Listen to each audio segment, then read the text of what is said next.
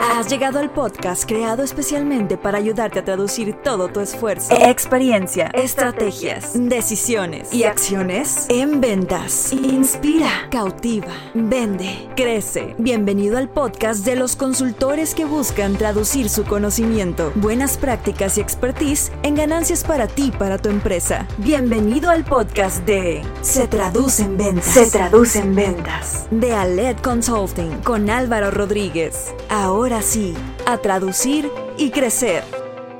Este episodio es para todos aquellos que quieran tener mejores equipos comerciales.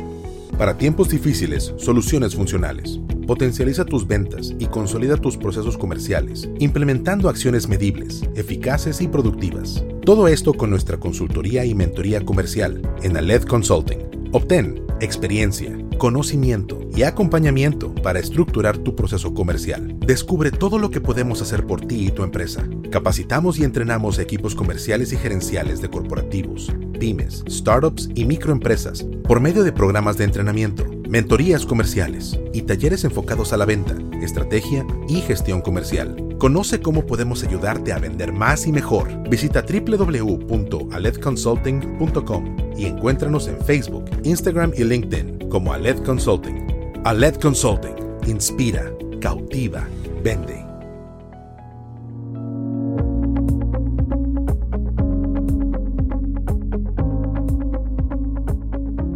Hola, ¿qué tal? Bienvenidos al episodio 48 de Se Traduce en Ventas, donde cada martes lo que queremos es ayudarte a traducir todo tu esfuerzo, experiencia, estrategias, decisiones y acciones en ventas. Yo soy Álvaro Rodríguez, consultor comercial y director de Aled Consulting. Gracias por acompañarnos. Deseo que lo que hoy escuches lo puedas traducir en ventas. Como saben, eh, nos gusta tener invitados eh, de diferentes industrias, diferentes puestos comerciales, para que nos puedan platicar su experiencia, lo que viven en el día a día y cómo ellos están, eh, obviamente, buscando vender más y mejor. Y me da mucho gusto hoy tener a un buen amigo, a Víctor Nevares. Él tiene más de 14 años de experiencia en la industria de seguros. Tuve la oportunidad de conocerlo hace tres años, tres años y medio y conocer todo lo que hace en Bursalia. Él fundó Bursalia hace cinco años. Es una empresa dedicada a la formación de agentes de seguros. Es ingeniero en sistemas, tiene un posgrado eh, del American College, LUTC, y también es miembro de la Million Dollar Roundtable, que donde pues solo el 3% de agentes de seguros forman parte de este, de este grupo y pues él es director comercial de Bursalia. Entonces hoy nos va a platicar todo lo que él vive, todo lo que él eh, ha aplicado, ha desarrollado con su equipo para poder tener más ventas. Víctor, bienvenido a Se Traduce en Ventas. Muchas gracias Álvaro, pues yo aquí, primero que nada, pues encantado de estar aquí contigo, de poder colaborar contigo y con tu audiencia eh, y vamos a tratar de sumar lo que más que se pueda aquí con, con la experiencia que se pueda tener, ¿no? Perfecto, ahorita me platicabas que, digo, al final ya, ya son 14 años que has tenido una evolución en estos años en cuestión de lo que hacías, ¿no? Me imagino que hace 14 años, nada que ver ahorita, incluso hace 2, 3 años ha, ha ido evolucionando, ¿no? Sí, exactamente, Álvaro. Bueno, te contaba ahorita que pues yo empecé de asistente del asistente, ¿no? Claro. En la, en la industria de seguros y pues hoy, pues la verdad es que me gusta mucho lo que hago. Ya después de 14 años yo creo que no me sacan ni a patadas de la industria de seguros, ¿no? Y Bien. pues he tratado de evolucionar junto con el mercado, ¿no? Sí, definitivo. Ahora, como director comercial, eh, Víctor, eh, creo que también entramos a un punto y, y me gusta que hayas aceptado la invitación porque no habíamos tenido un director comercial en estos episodios, ¿no? En, en los y tantos, ya que llevamos 48. Y, y al final también muchas veces se confunde el director comercial con el gerente comercial. Pero en particular tú de lo que vives, Víctor, eh, ¿cuáles crees que sean los principales retos de tu puesto? O sea, en el día a día, ¿qué es lo que dices? Esto tiene que ir avanzando, esto tiene que ir cumpliéndose en el camino. Muy bien. Este, pero antes de contestarte Álvaro, pues muchas felicidades por este podcast que tú tienes. Gracias. Este, ya cuarenta y tantos episodios, pues la verdad es que se dice fácil, se dice muy rápido, pero yo entiendo todo lo que has tenido que pasar para poder llegar Ah, a, claro. a No, esos sí. cuarenta y tantos episodios, ¿no? Ya vamos para el año. Este, ya, ya vas para, en un año ya llevas cuarenta y tantos, pues, Sí. wow, felicidades. Este, pues, bueno, ¿cuáles son, qué es lo que se tiene que hacer, no? ¿Qué es lo que, cuáles son los retos? El, pues primero que nada es seguir evolucionando siempre. Así como ha evolucionado la industria, eh, ha evolucionado las ventas, ha evolucionado el consumidor, pues uno de los principales retos, lo que se tiene que hacer sí o sí, es seguir evolucionando, ¿no? Mantenernos siempre en, en constante aprendizaje, tanto uno como el equipo. Claro. Porque si uno no se mantiene evolucionando, el equipo pues se te va a ir, ¿no? La gente siempre buscamos gente con, que, con quien aprender. Definitivo. Definitivamente, ¿no? Este, y siempre estar, pues, eh, pensando, bueno, teniendo la visión de para dónde va el mercado. ¿Sí? ¿Para dónde va el mercado? Nosotros, por ejemplo, ahorita con la pandemia, tuvimos la suerte de haber empezado mucho antes de la pandemia, ¿no? Te platico un poquito. Por ejemplo, en el tema del tema digital, que ahorita todos nos tuvimos que enfrentar, ¿no? Cambiar ese tema. Nosotros como te comentaba, tuvimos la fortuna de haber empezado mucho antes, ya que pues en Bursalia ya somos que casi 120 asesores y tenemos agentes de, pues, de todas las ciudades, ¿no? Pero radicando la mayoría aquí en Monterrey, aunque son okay. foráneos. Entonces empezamos ya a, hacer esos temas de Zoom. Bueno, al principio ni siquiera era Zoom, era mandamos por WhatsApp este, la propuesta y la marcábamos por teléfono, ¿no? Sí, totalmente. Lo hacíamos con gente que era de manera remota.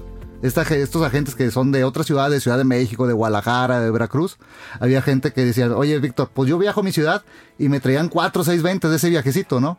Después evolucionamos y dijimos, ¿sabes qué? Pues ya no hay que ir, vamos a hablar desde ahorita. Claro. Y vamos a pedir la oportunidad de que empecemos a, a, atenderlos vía Zoom. Y aprovechando que ya nos conocen, que son nuestros amigos de la infancia, que es gente a la que tenemos confianza. Después vino la pandemia, y en la pandemia encontramos que había que subirse sí o sí al barco todo Ursalia, ¿no? Claro. Este, y ahí empezamos a, a hacer este tipo de, de, estrategias digitales, ¿no? Ok, bien. Ahora, eh, Víctor, también como como director comercial, digo, al final ahorita hablabas de más de 120 asesores, ¿no? Me queda claro que estás más ahorita en la parte estratégica que operativa, ¿no? O sea, tú ahora sí que parte de tu rol es ir un paso adelante eh, de, tu equipo, ¿no? Ir marcando el rumbo. Esa parte, ¿qué, ¿qué, tan difícil es para ti o qué tan complejo el decir, oye, yo soy el ejemplo, yo soy el, el que marca la pauta, la estrategia? Pues súper difícil, Álvaro, porque una cosa es saber lo que se tiene que hacer y otra cosa, digo, nada más se trata de pedir que lo haga, ¿no? Yo igual, lo intenté, le dije, ¿sabes qué? Pues esto es por Zoom, ¿no? Esto es por estrategias digitales. Y les dije cómo bajar el Zoom, cómo hacer el Zoom, cómo crear una cuenta de Zoom y que eso tenían que hacer. Y de hecho platicaba con ellos y me decían, sí, Víctor, sí te entiendo, sí lo voy a hacer. Ya me quedó claro, la siguiente semana no lo hacían. Claro, este, la ejecución, que, faltaba. Exactamente, la ejecución. Y decía, oye Álvaro, vamos a suponer que tú fueras aquí de Bursalia. Oye Álvaro, ¿y qué pasó con tus citas esta semana, no? Pues vi dos de manera presencial, me llevé tapabocas, me atendieron por la reja. Digo, y el tema digital que platicamos la semana pasada, este, no me dieron cita. Y, o no, no me dieron la cita. Después descubrimos que realmente no la estaban pidiendo. ¿Por qué? Porque tienen miedo. Y ahí entendí algo. Tenemos que volver a los llamados básicos, ¿no? Pero a los básicos en este caso es que yo les mostraré el camino. Cuando uno empieza en la industria, yo creo que la, en la que sea, no nada más de seguros, tiene que empezar a, con el ejemplo, ¿no? A enseñarles cómo, a llevarlos de la mano. Y ahí encontré un, un error en mí.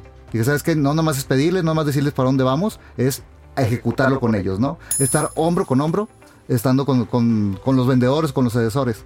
Y pues bueno, pues me tocó estar de 8 de la mañana a 10 de la noche con los que se dejaron, este, enseñándoles cuál era el camino, ¿no? O sea, cuál era el camino desde pedirles, las, ayudarles a pedir la cita por Zoom, que se atrevieran. Casi creo que yo hacer los guiones, estar con ellos, pedirlos por ellos por WhatsApp.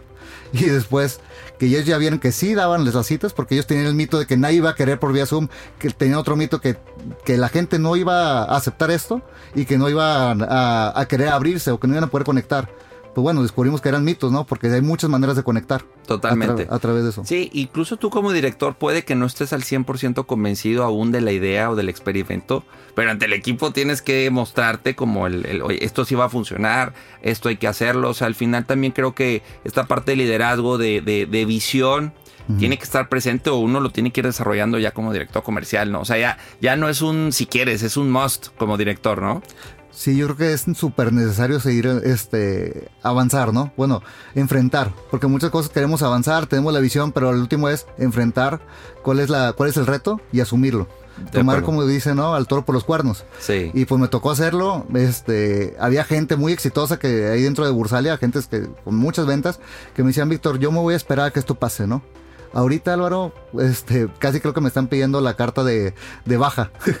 Este, ahorita estamos subiendo nosotros el carril con ellos, los que no, los que no quisieron, ¿no? Todos los demás que, que, tenían miedo, pero al último enfrentaron el, enfrentaron su, pues sus retos. Este, ahorita, pues, híjole, te quiero decir triplicaron sus ventas, pero yo creo que es quedarme corto. Ok, bien. Ahora, Víctor, fíjate que también algo que, que me interesa platicar contigo es, eh, tú puedes traer la idea, puedes traer tu visión, tu esencia de lo que es que en este caso Bursalia, o sea, que dices, bueno, así la visualizo, así quiero que sea, estos son los pilares, ¿no? O sea, esto no es negociable, esta es la visión, pero pues llega alguien nuevo, ¿no? Llega alguien nuevo o estás creciendo, ¿cómo lograr transmitir eso a todos, ¿no? O sea, que estén alineados a esa visión, a esos pilares, a esas ideas que en el día a día, pues tú dices, yo necesito, yo las puedo hacer, pero hay otras 100 personas que necesito que las hagan, que necesito que se apeguen a la esencia de la empresa. ¿Cómo transmitir y lograr que el equipo las vaya, lo vaya comparando, Víctor? Pues otra vez, Álvaro, a través del ejemplo a través del ejemplo. De hecho, este, esa pregunta que me acabas de hacer la estoy, la estoy viviendo ahorita con agentes que se están uniendo a, Bursalia, que ya vienen de la industria, que son muy exitosos, que actualmente también son miembros de la mesa del millón de dólares. Este, y me dicen, Víctor, yo soy muy exitoso, pero de manera presencial. Y voy a seguir así. Yo sé que tú manejas todo el tema digital, pero voy a seguir así. Y pues uno suda, ¿no? De que cómo le voy a explicar que si no se sube al barco del tema digital, pues ahorita lo voy a tener un año, pero el siguiente año quién sabe, ¿no? Claro. Se le va a acabar, se le puede acabar el negocio. Pues es pedirles la oportunidad de que lo hagamos juntos, involucrarlo, que lo hagamos juntos y pedir la oportunidad de, de, hacerlo, ¿no? Creo que la mejor manera de que, de que la visión se lleve a cabo es a través del ejemplo, ¿no? Bien, ahora, aparte de lo digital, luego pues también está el tema de métricas o hay otras como situaciones que tú dices, esto así se hace aquí en Bursalia, ¿no? Y como que es normal esa resistencia, es normal ese miedo, ese, pues yo llevo 10 años haciéndolo de una forma, pues para que tú me la cambies es difícil, ¿no? Pues fíjate que, en un principio cuando se una Bursalia esperan juntas todos los lunes, juntas todos los viernes, juntas interminables. Yo no hago juntas, Álvaro. Este, por, ahí la vez pasada que platicamos me preguntabas, este, cuando hemos platicado, oye, ¿tú eres este, ¿te gustan las juntas o eres antijuntas? Pues yo soy antijuntas, ¿no? Y mucha gente cuando va uniéndose a Bursalia me critica eso. Me dice, oye, Víctor, ¿y las juntas dónde están? Digo, es que las juntas las vemos de manera personal. No necesariamente tenemos que estar tú y yo sentados en la misma mesa para platicar de tus metas o de entregar tus números, sino creo que eso lo podemos ir viendo día a día. Los números cada vez tienes que entregarlos más rápidos, tienes que no esperarte la semana ni siquiera, es, vas y vas, ¿no? O sea que lo puedes ver de manera automática cómo vas, cómo, se van delineando con tus metas. Este, y lo, trato de, manejar a mi equipo a través de WhatsApp y, también de email, ¿no? O sea, trato de mantenerlos informados por email, pero muchos por WhatsApp. ¿Sí? O igual, volvemos a lo mismo, Zoom o cualquier otra plataforma. Ok, o sea, tú, tú estás en contra de las juntas. Muy en contra de las juntas. No significa que sean malas. Yo creo que hay gente que le funcionan. De hecho, está demostrado que funcionan, ¿no? Sí. Pero creo que Bursalia el éxito que ha tenido es sin juntas o a pesar de que no hay juntas si lo quieres ver de esa manera, ¿no? Este, yo tengo las el, yo tengo las juntas con ellos de manera mucho más, híjole, no quisiera decir informal, pero mucho más práctica. Ok. Mucho más práctica es, ah, bro, ¿cómo estás? ¿Cómo vas? Así es como vas tú. Esto se va alineando lo que, con lo que platicamos en un principio. Sí hago algo que llamamos PRPs, que son como juntas individuales, pero me baso mucho en tus metas personales. En tus metas personales, en tus metas de vida. Creo que si yo me centro en eso, o sea, contigo, este, vale más que te pida venta, ¿no? Que te diga, oye, ¿sabes qué? Necesito 120 ventas tuyas, ¿no? Este, si voy cumpliendo tus expectativas de manera personal. Ok, bien. Sí, muchas veces en tema de las juntas, digo, da para otro episodio, pero se, se quienes defienden las juntas o, le ven el valor a las juntas es, bueno, no quiero cada semana, a lo mejor cada 15 días o cada mes, y es como marcar el rumbo, ¿no? O sea, ¿qué hicimos? ¿Cómo nos fue? Y de ahí al siguiente mes, bueno, ¿qué vamos a hacer? Buenas prácticas. Creo que hay modalidades de junta también que pueden ayudar, pero me, llama la atención y, me gusta también saber la otra versión, ¿no? la otra postura del, oye, pues yo no, yo no conjuntas y el equipo ha reaccionado bien, porque también el otro dice, oye, no, pues es que se me desbalaga el equipo, no sienten presión, no sienten que, que, que estamos monitoreando, ¿no? Híjole, creo que acabas de mencionar una palabra muy clave, no sienten presión creo que nadie en la vida jalamos o funcionamos bajo presión, Álvaro. Creo que es más fácil que, que funcionemos de acuerdo al estar ahí con ellos, ¿sí? Al último, todos como vendedores o como personas queremos ser vistos, queremos ser escuchados, queremos ser apoyados y alguien que nos apoye a, afrontar nuestros retos, ¿no? Que, saque dentro de nosotros este, esa fuerza, ¿no? Lo mejor para, afrontar esos retos. Creo que la, manera de presionarlos no, no, va con nosotros y, creo que es más la libertad. O sea, que lo que ha funcionado en Bursalia es la libertad. Ahorita hablamos de entre alrededor de 120 agentes de seguros. Seguimos manteniéndonos algo pequeños, ¿sí? Porque nos vemos como una oficina boutique. Una, algo, algo boutique, algo que podamos seguir controlando persona a persona, ¿no? Que el- ejemplo, las juntas yo no las tengo de manera grupal, pero sí de manera individual. Ok. Sí, al menos una vez por mes me junto con prácticamente todos mis asesores para ver su, cómo, cómo van, qué necesitan, escucharlos, ver cómo los trata el equipo administrativo, ver que es- también escuchar sus opiniones, ¿no? Totalmente, A ver, que, totalmente. porque ellos me, me- hay retro- retroalimentación tanto de mi parte hacia ellos como de ellos hacia mi parte, ¿no? Hacia, hacia Bursalia. Este, y hay otra cosa que también te quería comentar sobre las juntas, porque mencionaste eh, buenas prácticas, ¿no? Eso sí. Sí. lo hacemos mucho en Bursalia. Sí, o sea, si no es una vez a la semana, una vez cada 15 días, trato de hacer algo para que sumen las buenas prácticas. O traemos a alguien que les enseñe, o algo que yo voy aprendiendo, me voy juntando con todos, si no es con todo el equipo, con pequeños equipos que podamos sumar, ¿no? Sí, fíjate que es también muy común luego que yo lo que menciono es que se hacen islas, ¿no, Víctor? Y, y tenemos al vendedor súper exitoso o al departamento, ¿no? Ujú. Muy exitoso.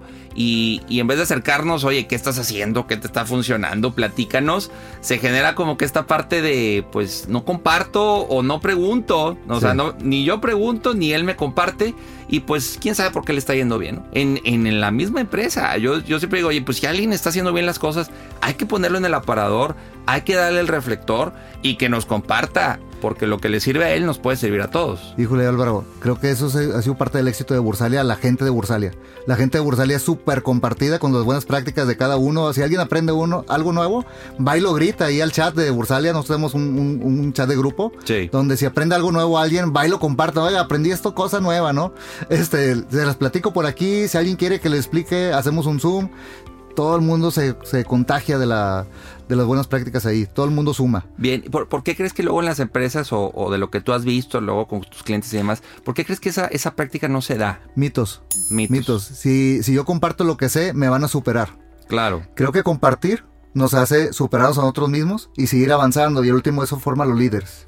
¿sí? Una persona que no comparte no puede ser líder. Una persona que comparte va a ser, va a ser, va a ser siempre líder, ¿no? O sea, siempre va a ir un paso adelante. Y, y aparte el empujón que te van dando los demás, este, te va ayudando a, a- a seguir creciendo. Porque a lo mejor tú llegaste con, ¿sabes qué, Víctor? Creé un podcast nuevo, esto me ayudó bastante. Y a lo mejor tú lo pudiste haber reservado, ¿no? Sin Claro. embargo, me lo compartes y a lo mejor yo te puedo dar buenas prácticas de eso en, la com- en los comentarios, ¿no?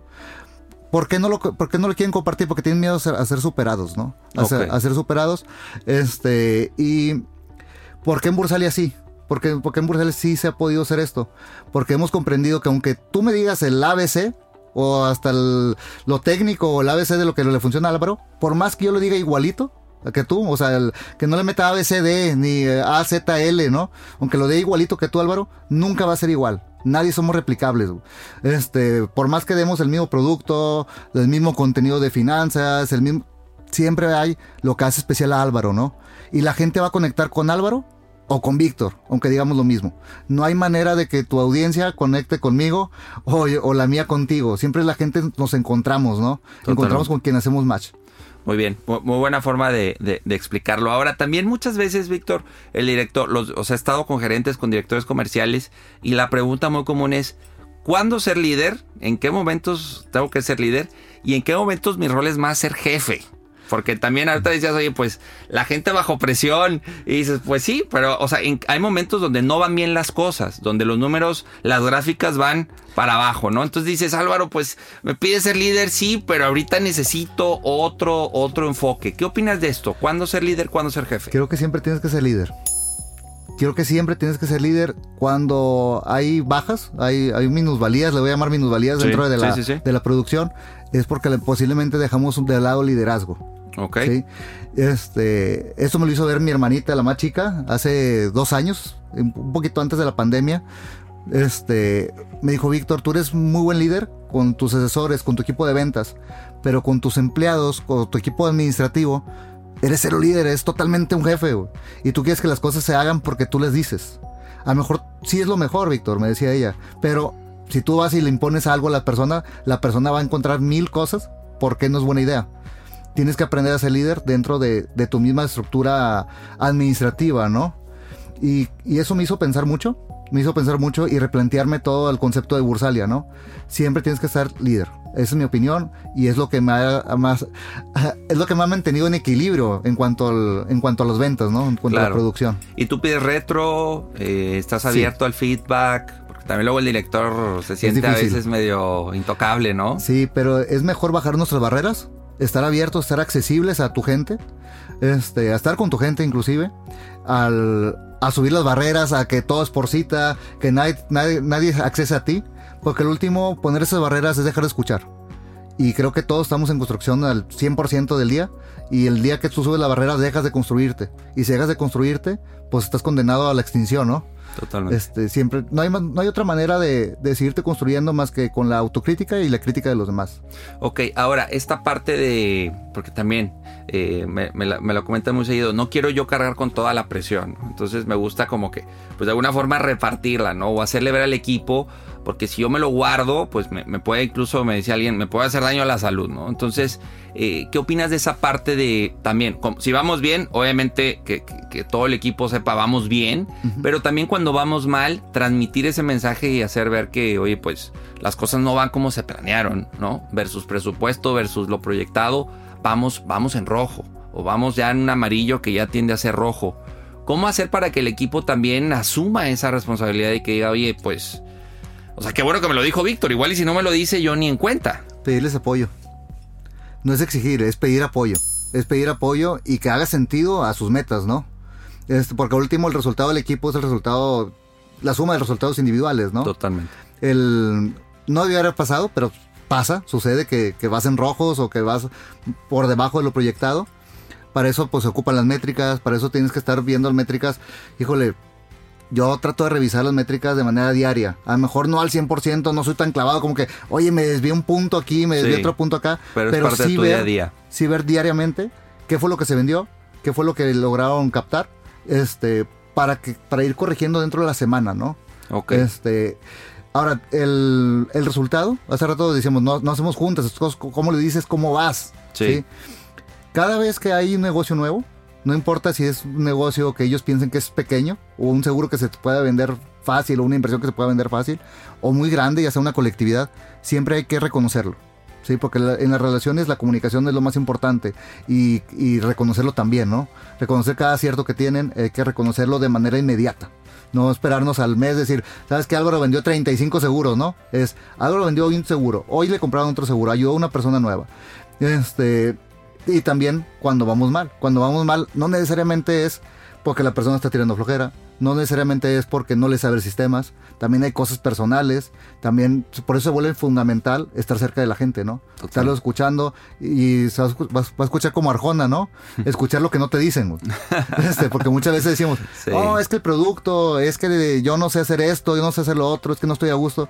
Y al último tienen problemas personales Sí. uno de los mayores retos es borrar esa línea de lo que de lo que se dice normalmente, ¿no? Es que estos son negocios, este, estos, Esto es frío, esto, esto es frío, estos son números, este, lo personal no tiene nada que ver aquí. Creo que pues es imposible borrar lo personal, ¿no? Desde que partimos de que somos personas, pues yo no veo la manera de que esto sea solamente un negocio. Totalmente. Sí, no, yo creo que el equipo también, eh, esa, esa relación ya, ya te ve como alguien más cercano, alguien más, este, no, no solo relación de director, colaborador, o sea, es más cercana, es más cálida, es, más... Es que si estamos ahí, pues cómo no ser cercanos, ¿no? Este, el, cuando, te, cuando hay esa brecha es porque uno no está cerca, ¿sí? O ellos no están cerca de ti o tú no estás cerca de ellos. Por eso se vuelve fundamental estar algo, digo, 120 agentes no, es- no es pequeño, pero es algo manejable de, de personas, ¿no? Es algo que podemos ir así. Oye, ¿qué tanto le metes tiempo a la planeación? Algo que te funcione, nos puedas compartir la planeación de los del siguiente mes, del trimestre, del año, eh, ¿qué, qué herramientas o algo, porque luego también esa parte, pues es más, es más detrás de cámaras, ¿no? Es más de arrastrar el lápiz y muchos también como que en esa parte hay este dilema de qué tanto planeo, qué tanto no lo hago. En tu caso, ¿cómo te va? Lo hago de manera semanal y hago revisiones trimestrales. Ok. Es el igual a través de CRMs, a través de sistemas. Las, las aseguradoras con las que trabajamos nos dan mucha información, unas más que otras realmente, y pues es vaciarla a un, a un solo sistema Ujú. para estar viendo para dónde vamos, ¿no? Ok. ¿Cuál, cuál crees que sea la, más- la parte más difícil luego de planear? La parte más difícil de planear es que lo personal de, de cada uno de los, de los vendedores haga match con, lo, con, con toda familia Bursalia, ¿no? Es porque a lo mejor yo o la asegurada me pide, ¿sabes qué? Ocupo cierto número de primas, cierto número de ventas y pues tiene que hacer sentido con cada una de las metas personales. Eso es lo, lo, más difícil, ¿no? Para mí. Sí, porque luego el, el, Excel te dice que con 14 alarmas y el histórico te dice que pues son 7, ¿verdad? Promedio. Entonces, como que dices, me piden 14, pero mi historia me dice que son 7, ¿no? Sí. Entonces, como que ese match luego no se complica. Sí, tienes que bajar los números. Uh, bueno, me he dado cuenta yo que tengo que bajar los números y no ceder la presión de que necesito estoy inventando el número ahorita, ¿no? Pero necesito tres ventas de cada uno de tus agentes, ¿no?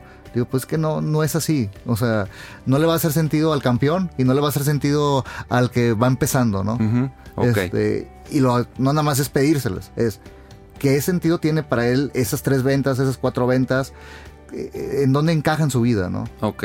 Ahora, en la parte ya, después de la planeación, a mí me gusta, o sea, yo, yo veo el recorrido que es, bueno, ya hice la planeación, ahora la organización. O sea, vamos a organizarnos y cómo vamos a, ya irnos de ahí a la ejecución.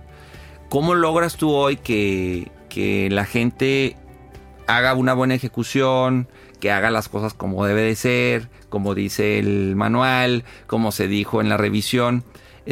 Porque luego también muchos, también seguramente muchos de tu equipo puede que se la pasan planeando y se la pasan organizando, pero luego no ejecutan. O hay muchos que ejecutan mucho, pero no son buenos planeando ni organizándose. O sea, solo venden, venden, venden, venden, pero hay una parte de planeación y organización que, llevar. Creo que es igual que en los guiones. Este, cuando uno crea su primer guion de ventas, ¿no? Su primer pitch, este, lo hace muy, muy robotizado, ¿no? Claro. Y es, tiene que ser así, tiene que, tiene que traer todo esto, ¿no?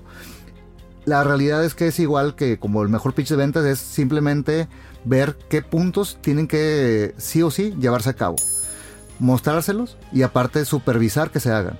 Bien. El día que no lo supervisamos nosotros, o sea, los directores comerciales o los gerentes comerciales o el supervisor comercial, dependiendo de qué tan grande es la estructura, sí. ese día es cuando hasta el mejor vendedor se te va. Se te va, eh, inclusive la empresa, inclusive sin, sin necesidad de bajar las ventas, ¿no? Tienes que estar ahí viendo con ellos para dónde van. O sea, decir, a ver, yo sé que el tal asesora revisa los lunes esta parte o le pedí que revisara quisiera llamadas el lunes, ¿no? Y es, oye, ¿cómo te fue con las llamadas, no? Eh, fíjate que hoy no las hice, ok, vamos a hacerlas, ¿sí? Te, o las, voy a hacer, las vas a hacer y te marco en tanto tiempo. Esa es la supervisión.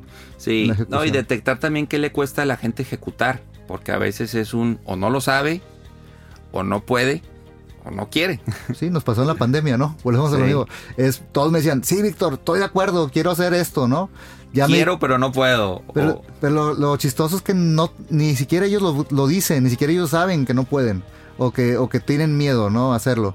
El, aquí la magia es encontrar cuál es el miedo que tienen que superar y hay, no hacérselos, sino que ellos encuentren en, en, su fortaleza para lograr hacer superar ese miedo, ¿no? Ok, bien. Ahora, eh, ¿cuáles son esas prioridades? O sea, un, vamos a pensar, nos está escuchando un director comercial, ¿no? o, o alguien que quiere ser director comercial. ¿cuáles crees que tengan que ser esas prioridades para que el director comercial ahora sí que saque su, su, trabajo adelante? O sea, ¿en qué se tendría que enfocar en el día a día? En la persona, en la persona, en, en sus vendedores. Este, al último, las empresas te van a pedir resultado a ti, pero yo creo que necesitas centrarte en la persona para que ese resultado se dé por sí solo, ¿no? El, muchas veces el, el error que cometemos muchos es exigir lo que nos están exigiendo, ¿no? Y uh -huh. centrarnos en eso. Creo que debemos de centrarnos en las personas este, y si uno se entrega al equipo, se va a dar el resultado por, por, por sí solo. El, el, segundo punto este, es mediciones. O sea, saber hacia dónde vamos y estarlo midiendo lo más cercano posible, ¿no? No dejarlo para el mes, no dejarlo para el trimestre. Es, entre más lo midamos, entre más estamos observando para el, los, lo, los puntos, este, más fácil es corregir, ¿no? Ok. Este, creo que esas dos son, son de las más fundamentales. Bien, y también a, a ayudar al vendedor con los demás departamentos, ¿no? Porque luego también, pues el departamento administrativo también tiene su, tiene su relevancia, ¿no? Claro. Que el vendedor esté lo más tranquilo posible de que sus trámites van caminando. Sí, bueno, comunicación. Comunicación entre el equipo administrativo y el equipo de ventas, ¿no? El, yo hago muchas juntas también con mi equipo administrativo de cómo se sienten tanto ellos con los agentes y lo, con los agentes cómo se sienten con el equipo administrativo, ¿no? Okay. Estar ahí de cierta manera mediando, mediando que, que, todos estemos contentos, que todos estemos trabajando como debemos de trabajar. Es, ¿A qué me refiero que como debemos trabajar? Es qué espera el asesor o qué espera el vendedor del equipo administrativo y qué espera el- y qué está qué, qué espera también el administrativo que, que cómo le llega el negocio, ¿no? Este para poder operarlo, Ok. ¿sí? Y es dejar muy claro qué es qué se puede y qué no, ¿sí? ¿Cuál es la función de cada uno, no? O sea, es decir, ¿sabes qué? Es que yo quiero traer ahí nada más la solicitud y que ya por arte de magia la llenen en Bursalia y que sale de negocio. Si se puede o no se puede de esa manera, ¿no? Y una cosa es querer y otra cosa es que se deba hacer, ¿no? Oye, ¿y ¿qué, tú- qué tanto tú fomentas la parte de delegar? de delegar, pues un fuerte reto, Álvaro. Sí. Porque pues al principio lo quieres hacer tú todo. Totalmente. Todo, todo, todo, todo. Pero es, creo que tiene que ver con la confianza. Que tienes que confiar en tu gente, saber que ellos lo pueden hacer igual o mejor que tú. ¿Sí? Y si hay algo que en lo cual es no tan superado, hay que invertirle en ellos para que te puedan superar, ¿no? Porque la idea es que sean mejores que tú en su departamento. Cuando hablas de invertir es pues capacitación. capacitación, tiempo también de capacitarlos yo, este, que ellos estén, digo, pues sí, ca- ca- capacitados, ¿no? y Que tengan ese voto de confianza. Exactamente. Y el protegerlos también del equipo administrativo, también proteger al equipo de ventas, que cuando se requiere de tu, pues ahora sí que de tu hombro, estés ahí. Hay, hay otra cosa, Álvaro, que ahorita me preguntabas, oye, Víctor, ¿cuál es, qué es lo que sí tiene que hacer un equipo, un director comercial, ¿no? Alguien que se dedique a lo comercial, es enseñarles a usar las, las herramientas, ¿no? Que sepan usar al 100% las herramientas. Digo, yo no me imagino un carpintero que no sepa usar bien su, la sierra, ¿no? Es que sepa usar bien la sierra, ¿no? Ok. ¿Y aquí cuáles podrían ser esas herramientas? ¿Te refieres, por ejemplo, a un CRM? a CRMs, a, a lim- a limpiar su base de datos, porque muchas veces dice, la llenan de, de- de información, pero no es objetiva, ¿no? Es revisar con ellos constantemente que, que ellos, que están midiendo también ellos, ¿no? Porque lo último que vemos en querer medir hasta de qué color traía la camisa el, Claro. el cliente o qué Sí, color me funcionó de mejor. de- indicadores. De, de indicadores. Es, y créeme que es de los retos más, este, que más veo en, cuando tenemos mediciones. De repente me encuentro Exceles o CRMs llenos, repletos de información que no son necesarios para la venta en sí, ¿no? Sí, creo que ahorita el reto de un director, Víctor, y coincidirás conmigo, es que el vendedor no solo sea operativo. Sí. O sea, que el vendedor, el vendedor no solo es que diga bien un pitch o que sea cerrador. Necesitamos al vendedor estratégico, al vendedor que analice sus números, que tenga sus propios indicadores, que analice, que no solo vea, ah, sí, tengo que vender y vender y firmar contratos, sino más que eso, necesitamos un vendedor más analítico, más estratégico, más... Que se apoyen herramientas también. ¿no? Totalmente. Que se apoyen en herramientas. Es, por ejemplo, ahorita estamos usando internamente con los asesores un mailing donde yo comparto noticias. Ellos, es, es- esa herramienta lo que me da, pa- digo, aparte de, de tener comunicación con mis agentes, este, de mantenerlos informados, capacitados, al día, ¿no? De las noticias que están pasando financieras, de seguros, cosas que les pueden servir para ellos y para sus clientes. Pero ese mailing me da, me da métricas de a qué, quién lo abrió, quién no lo abrió, quién me lo pedía y nunca lo. Y de hecho, no, ahí he descubierto que ni siquiera lo, lo abren el correo electrónico y que a qué le dan clic. Esa retroalimentación diaria que yo tengo me ha servido bastante para enderezar el barco, ¿no? Es decir, ¿sabes qué? Eso es lo que está buscando la gente, esto funciona, esto no funciona, que es parte de, de- de las mediciones, ¿no?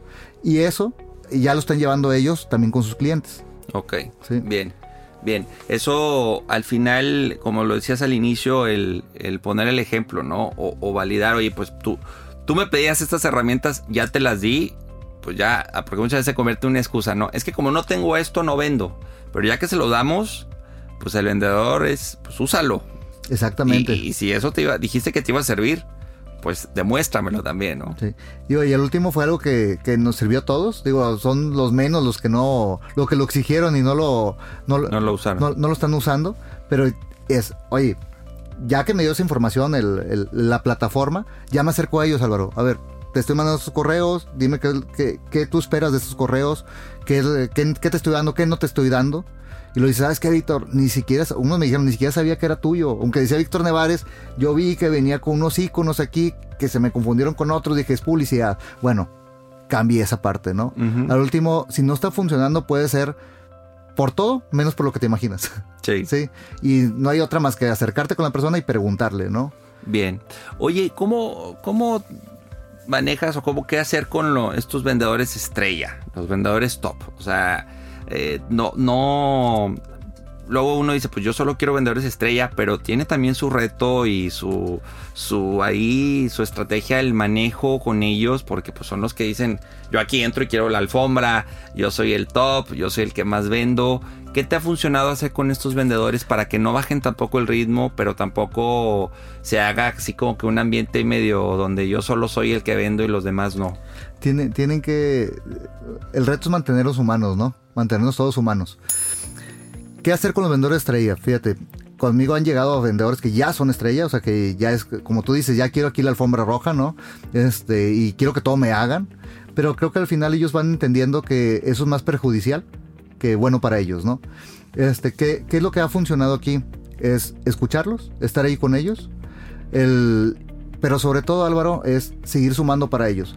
El vendedor estrella llegó a ser estrella porque se capacitó, llegó a ser vendedor estrella porque le echó ganas, porque a lo mejor en un principio estuvo de 8 de la mañana a 10 de la noche, ¿no? A lo mejor hoy ya no está así, ya, ya, ya, ya, logra pasó lo más difícil. Ya pasó esa curva, pero ellos se mantienen informados, se mantienen capacitándose para poder llegar, a ser vendedores estrellas. Ellos pueden llegar a pedirte este, sabes que yo quiero premios, yo quiero regalos, yo quiero reconocimientos. Sí es muy importante reconocer su esfuerzo, su valor y hay que hacerlo. Sí hay que hacerlo, pero también hay que entenderlos. Lo que ellos más valoran, fuera de lo que ellos te digan, es seguir aprendiendo, que tú les sigas sumando. Si tú sigues creciendo con ellos y tú los sigues informando y los sigues capacitando, si ellos obtienen eso de ti, ellos van a seguir de la mano contigo para toda la vida. ¿sí? Para toda la vida. Y eso, esto, Álvaro, yo lo veo como, una, como cualquier relación, ¿no? La gente, tus amigos, vas creciendo con ellos y es con los que vas creciendo con ellos, con los que te mantienes toda la vida. Los que te superaron, los que superaste, es, un tema con que la vida va cambiando, ¿no? No es que tú te alejes de ellos, simplemente tu vida fue a otro rumbo. otro rumbo. Sí. Igual que las parejas, ¿no? Las parejas tienen que seguir creciendo juntos porque si no hay un desfase. Tú como director comercial tienes que mantenerte capacitado, informado, con visión y estarlo comunicando con ellos, ¿no? Si mientras ellos sigan aprendiendo de ti, no haber ese tipo de roces que normalmente hay o ese tipo de, necesidades no cumplidas. Porque eso de querer la forma roja no necesariamente es lo que quieren. No saben qué quieren. Dicen, oye, ¿sabes qué? Es que yo doy todo y no me recompensan como yo quiero. Es porque están dejando de algo que tú no le estás dando, ¿no? Sí, y creo que también el reto con ellos es que eh, nos apoyen a que haya más vendedores estrella, ¿no? O sea, que participen. Que participen, que todo lo que saben, que todo lo que dominan, darles el reflector, sí, darles el aplauso, pero también creo que en algún punto el vendedor estrella, quiera o no quiera, Víctor, tiene también esa responsabilidad de apoyar a los que hoy van empezando o los que están batallando. Y creo que también eso, porque luego también el vendedor estrella en algún punto, no todos, pero aspiran a ser gerentes o a ser directores. Exactamente. Y si quieren serlo, este, necesitan abrirse y compartir su receta y apoyar el equipo. Exactamente, que experimenten. Que experimenten que es apoyar el equipo, que no todo se trata de uno mismo y sobre todo reconocerse que el compartir es ser líder. ¿sí? Porque una cosa es ser el mejor de en ventas y otra cosa es ser líder. ¿sí? Y creo que cuando una persona que es el mejor vendedor entiende que el compartir es parte del liderazgo, ya no lo ve como que es que estoy como que me están robando, ¿no? Este, todo lo que yo me esforcé, ellos se lo están llevando.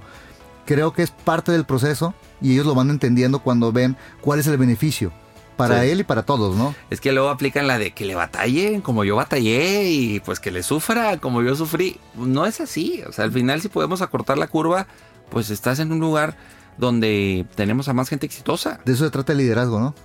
de apoyar de eso se trata el liderazgo, de mostrar lo que hacemos este, y de seguir sumando, ¿no? Aparte, cuando tú ya te subiste al escenario, sea, sea real o metafórico, cuando te subiste al escenario, sigues aprendiendo y la retroalimentación es lo que te hace crecer. Si uno sube esas barreras y no comparte, ¿cómo vas a encontrar, cómo vas, cómo vas a recibir la, la, retro, no? Bien. No, de acuerdo contigo, totalmente, totalmente, lo explicaste muy bien.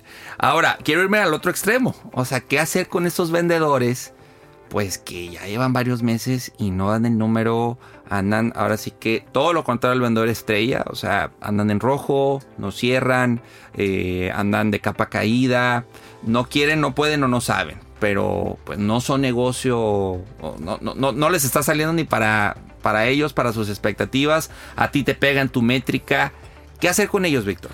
¿Qué haces? Primero que nada es volverte a acercar con ellos, volverte a acercar con ellos para identificar eso que acabas de decir o no pueden, o no saben, o no quieren.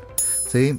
es revisar con ellos qué es lo que está pasando en su vida, porque no necesariamente, no necesariamente es el producto, o ellos no tienen perfil para el producto que, que quieren ellos, entre comillas, vender, porque una cosa es que dicen, ¿sabes qué? Es que ahora yo quiero vender inversiones, ¿no? Y no dan una, ¿no? Pues a lo mejor no está ahí su No es camino, por ahí. no es por ahí, ¿no? Es identificarlo. Ahora, no siempre, digo, es lo más difícil que, que de lo que pasas como director comercial, no siempre esa persona que quiere estar contigo empata contigo, ¿no? O sea, que empata contigo con el equipo.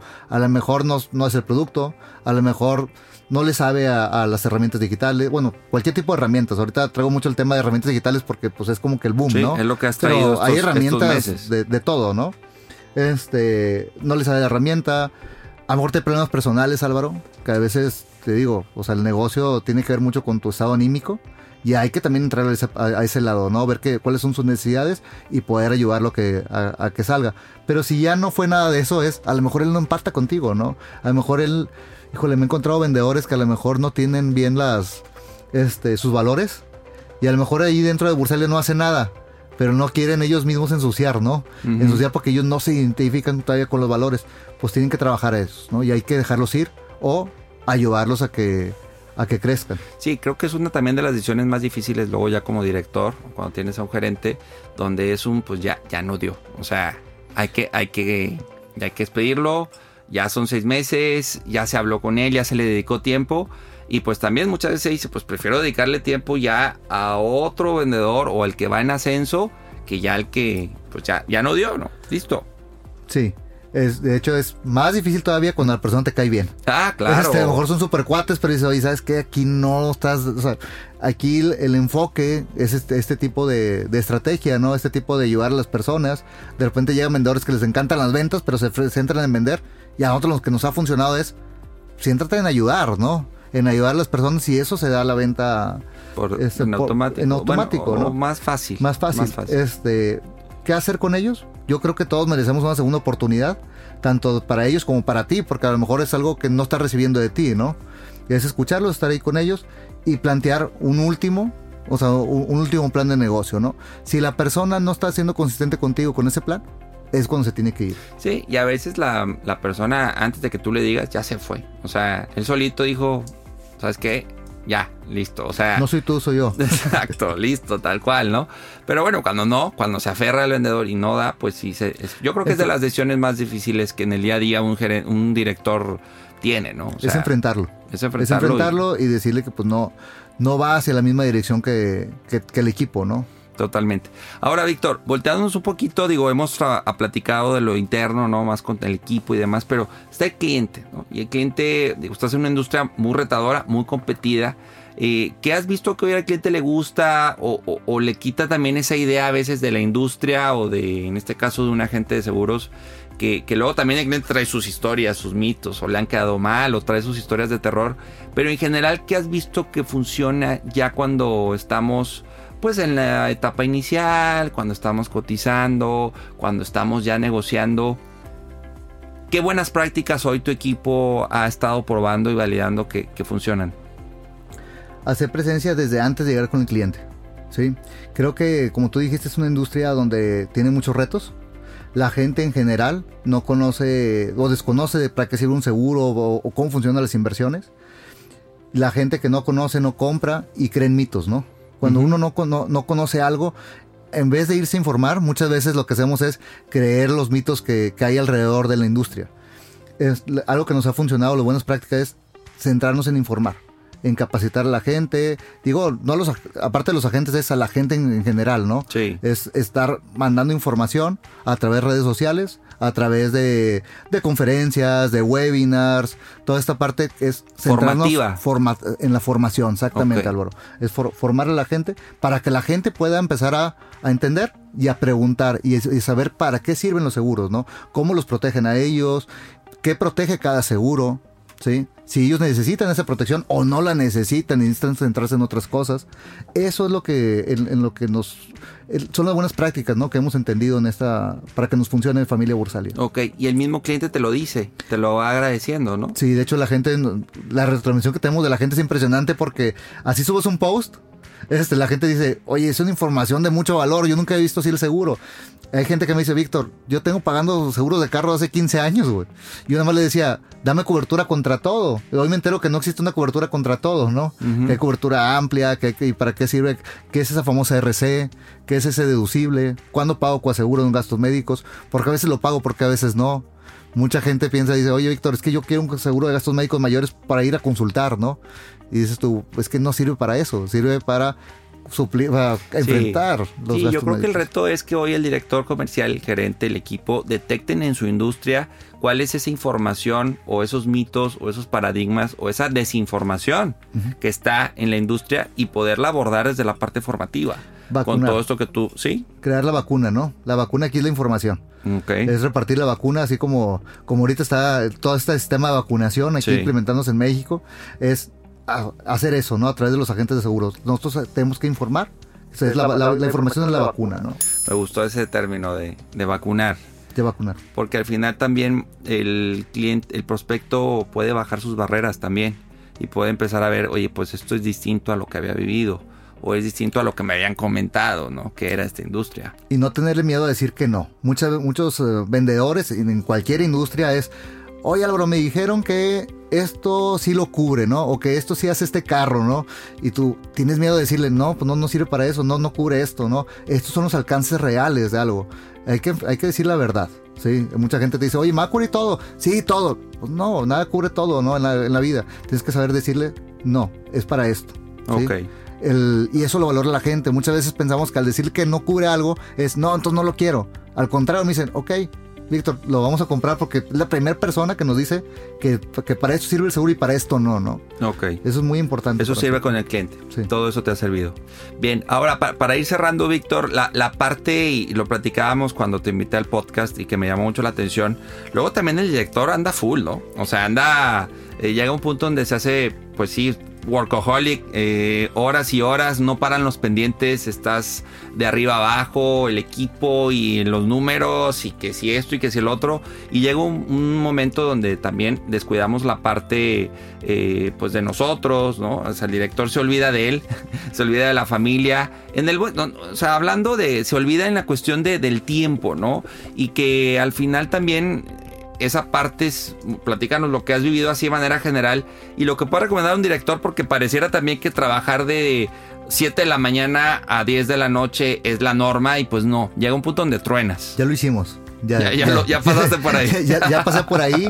Me, encanta y me encantó lo que hacía. De hecho, no fue por no, no fue algo que me costó hacer o sea fue algo que dije me emocionaba tanto el tema de, de seguros el tema de formar agentes el tema de ayudarlos a superar metas este, que me entregaba de 8 a 10 de la noche. Cuando te digo de 8 a 10 de la noche era de 8 a 10 de la noche una cosa tras otra, ¿no? Sin embargo, tienes razón. La gente, uno mismo se va olvidando de su persona. No nada más de la familia, no nada más de los amigos, de su misma persona, ¿no? Sí. Y con el tiempo entendí algo, Álvaro. Vivir paga. ¿Sí? ¿Qué es vivir paga? Es centrarte en ti, en lo que a ti te gusta. Eso te trae pues más negocio, más relaciones. No más negocio, te trae más relaciones. Y en las relaciones, cuando no lo ves como negocio, ayudas. Y cuando ayudas, la gente compra. La gente te suma, la gente quiere estar contigo. La gente quiere que tú seas su asesor, que tú seas su desarrollador, que tú seas quien lo ayude, ¿no? El que es vivir paga es, a ver Álvaro, yo descubrí ahora en la pandemia que me gusta la bici. Sí, o sea, algún día dije, ah, me gustaría andar en bici, pero ahora en la pandemia tuve la, la, oportunidad, la oportunidad de experimentarlo, ¿no? Ahorita no me bajas de la bici. Este, y la gente, a través de, de tus hábitos, la gente se va acercando a ti. La gente va viendo que gente que le gusta la bici, oye, Víctor es como yo, ¿no? Pero no estoy fingiendo, es algo que a mí me gusta. Entonces, por ejemplo, siempre digo, céntrese en lo que los hace felices y vívanlo. Crean esa experiencia y esa gente va a llegar a ti. La gente que tiene que estar contigo va a llegar a ti. Mientras tú estés encerrado en tu oficina, no hay manera de que la gente llegue a ti. Tú tienes que salir para que la gente llegue. Y qué mejor que llegues si tú eres rayado o tigre, pues que te lleguen rayados o tigres, ¿no? Sí. Este, si llega alguien que le sepa la bici igual que tú, pues qué padre. O sea, digo, no es fundamental que todos nos guste la bici, pero es mejor y hay más plática, ¿no? Y la gente que, que empata, pues hace, hace sociedades. Sí. Me gusta andar en bici, me gusta andar en el jeep. Eso también me ha traído muy buenas relaciones, por consecuencia más trabajo, más, que más trabajo, más contribución, ¿no? en la empresa.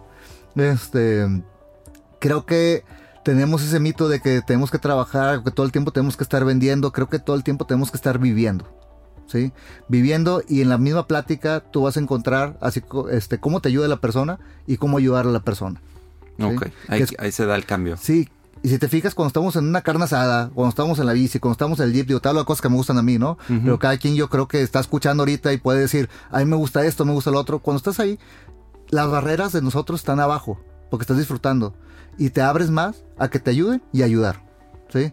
Y creo que es la manera correcta de hacer ese, entre comillas, negocio, ¿no? Sí, no, y suena trillado, pero cuando uno está bien, cuando uno come bien, cuando uno le mete tiempo al ejercicio, al descanso, pues también lo, en el día a día lo transmites. Lo transmites, eres feliz y la gente quiere estar con personas felices. Nadie quiere estar con el amargado, nadie quiere estar con la, con la persona que nada más trabaja. Tampoco, tampoco, a lo mejor lo puedes admirar. Te, puedes tener un tipo de admiración, pero dices, yo no quisiera estar así como él, ¿no? Bien, pero eh, está padre porque, eh, ojo, para los que nos están escuchando, lo está diciendo un director comercial. O sea, alguien que ya pasó por ese lado y dice, a lo mejor ahorita incluso tengo mejores resultados con estos cambios le meto menos horas, pero doy eh, el resultado incluso mejor que antes. Exactamente. Y ahí es donde también es una buena evidencia de decir, pues sí, no solo es eh, de 8 a 10, porque también por eso muchos no quieren crecer. O sea, muchos vendedores le sacan la vuelta luego a ser gerentes o directores porque dicen, no, es que es mucho tiempo, son muchas horas. Y también tiene sus satisfacciones y, y es un cambio de chip también bien interesante el que vive un vendedor que migra a ser un director. Sí, estoy de acuerdo contigo, Álvaro, y creo que, que, digo, vuelvo a lo mismo, vivir paga, no siempre tienes que decirle que sí, ni al cliente, ni al vendedor. A veces caemos en que, oye, ¿sabes qué? Oye, te veo a las 10 de la noche. Híjole, pues a lo mejor quisieras. Quisieras estar con, con, tu cliente o tu prospecto a las 10 de la noche para ofrecer el nuevo producto, ¿no? Que a lo mejor es multimillonario el producto. O simplemente es una venta más que te va a hacer llegar a tus bonos, ¿no? Sí.